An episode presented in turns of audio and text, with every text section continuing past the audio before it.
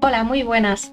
Hoy te quiero enseñar a cómo se programa una formación, porque una formación no es llegar y soltar el rollo a cualquier persona. No, una formación hay que programarla, hay que diseñar el tiempo que tenemos y cuáles son los objetivos que queremos enseñar, porque si no, hay algunas cosas con las cuales nos vamos a quedar sin tiempo para llegar a preparar esta formación.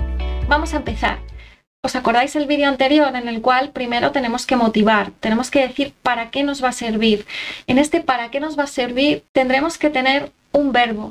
Ese verbo va a ser nuestro objetivo y ese objetivo es el que le tenemos que decir al trabajador qué es lo que va a conseguir, qué es lo que va a llegar a alcanzar y para qué le va a servir. Em, esto sería un objetivo. Este objetivo solo puede estar definido en un verbo, es decir, vender, atender al cliente colocar, coser, planchar, cocinar.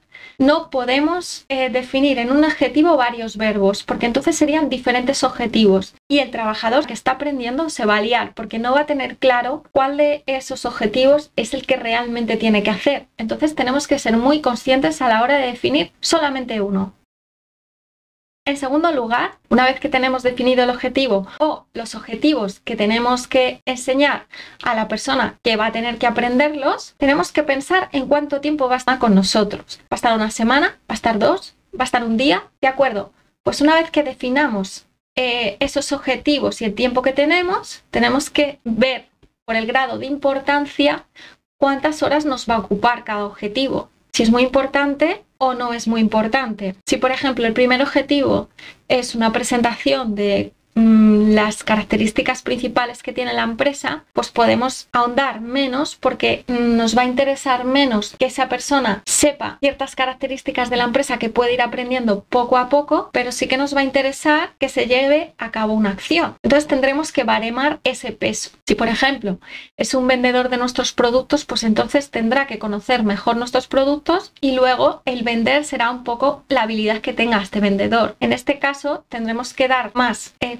conocimientos y un, objetivo mucho más fuerte a lo que es estos productos, porque nuestro trabajador tendrá que conocerlos y después venderlos como bien sabe o según el perfil que tenga y después el objetivo de venta puede ser mucho menor. Una vez que tenemos todas estas pautas y hemos definido nuestra programación de lo que los objetivos que tenemos que enseñar y el tiempo que vamos a dedicar dentro del global del que tenemos, vamos a crear un procedimiento. Ojo con los procedimientos porque a veces nos cuestan muy caro. En este curso un poquito más adelante veremos que todo el mundo no aprende de la misma manera. ¿Nos ha pasado que algunas veces habéis tenido una asignatura que os ha atragantado y os ha costado muchísimo aprobarla? Pues que sepáis que siempre siempre, siempre la responsabilidad de que aprendas o no aprendas recae en el formador, el profesor, docente. Uno de los errores que veremos en este curso es que normalmente nosotros enseñamos cómo aprendemos, pero no todo el mundo aprende igual que nosotros. Entonces estos procedimientos deberán de ser lo más flexibles posibles, tendrá que adaptarse a todos los tipos de trabajadores. No puede ser un procedimiento teórico porque a lo mejor no vamos a tener personas teóricas a nuestro lado. Igual el puesto ni siquiera requiere una persona teórica. Entonces deberemos de crear un procedimiento que se adapte a todas las personas. Es decir, podremos crear una teoría, podemos crear una pregunta y podremos crear también alguna reflexión para saber si lo ha captado o no. Otra de las cuestiones que me gusta decir mucho en los procedimientos, que una vez que tengamos un procedimiento, no lo lancemos y lo demos por hecho. Nosotros siempre como formadores no deberemos dar por hecho nada. Es decir, siempre tendrás que tener un feedback de aquella persona y ver si realmente ha sabido lo que le estamos contando y si realmente ha entendido Pues una vez que tenemos el procedimiento, veremos que hay personas que lo entiendan mejor que otras, porque hay personas que son más activas y necesitan llevar ese procedimiento a cabo. Vemos que estas no lo entienden, tendremos que llegar a la acción. Es fundamental en todas las personas que tengamos en formación. Siempre tiene que haber una práctica. Tienen que llevar su puesto de trabajo, el que nosotros le estamos diseñando, a la práctica. Después de esta práctica, tendremos que ver si la realiza bien, cuánto tiempo tarda, qué tipo de ayuda tiene, si es independiente o necesita una ayuda constante o si se le plantean dudas. Una vez que sepamos que lo sabe hacer y lo hace solo, vamos a dejarle solo para que vaya practicando. Pero si podemos ponerles alguna traba o algún ensayo, error, que es como realmente se aprende muchas veces. Siempre dar los errores que puedan eh, llegar a asistir.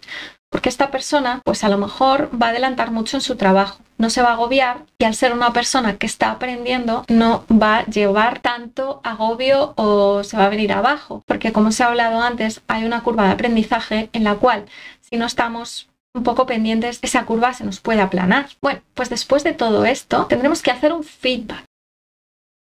Un feedback en el que vamos a preguntar si ha entendido el procedimiento que nosotros hemos diseñado, si en la práctica ha tenido problemas y cómo se siente esta persona anímicamente y si crees que puede llegar a aprender más. Una vez que sepamos que todo esto está bien, podemos llegar a nuestro siguiente objetivo, otro verbo diferente como hemos comentado antes. No olvidéis nunca el para qué les va a servir. Recalcárselo mucho, inclusive cuando acabe esta práctica, cuando tengamos el feedback, recordarles que esto este procedimiento que he aprendido le va a servir de mucha ayuda. Gracias. Espero que te haya servido, que te haya gustado la clase de hoy y si bueno, estás interesado en este curso y otros más, puedes suscribir a mi canal. Mi nombre es Marina Martín de la Cruz. Te doy la bienvenida.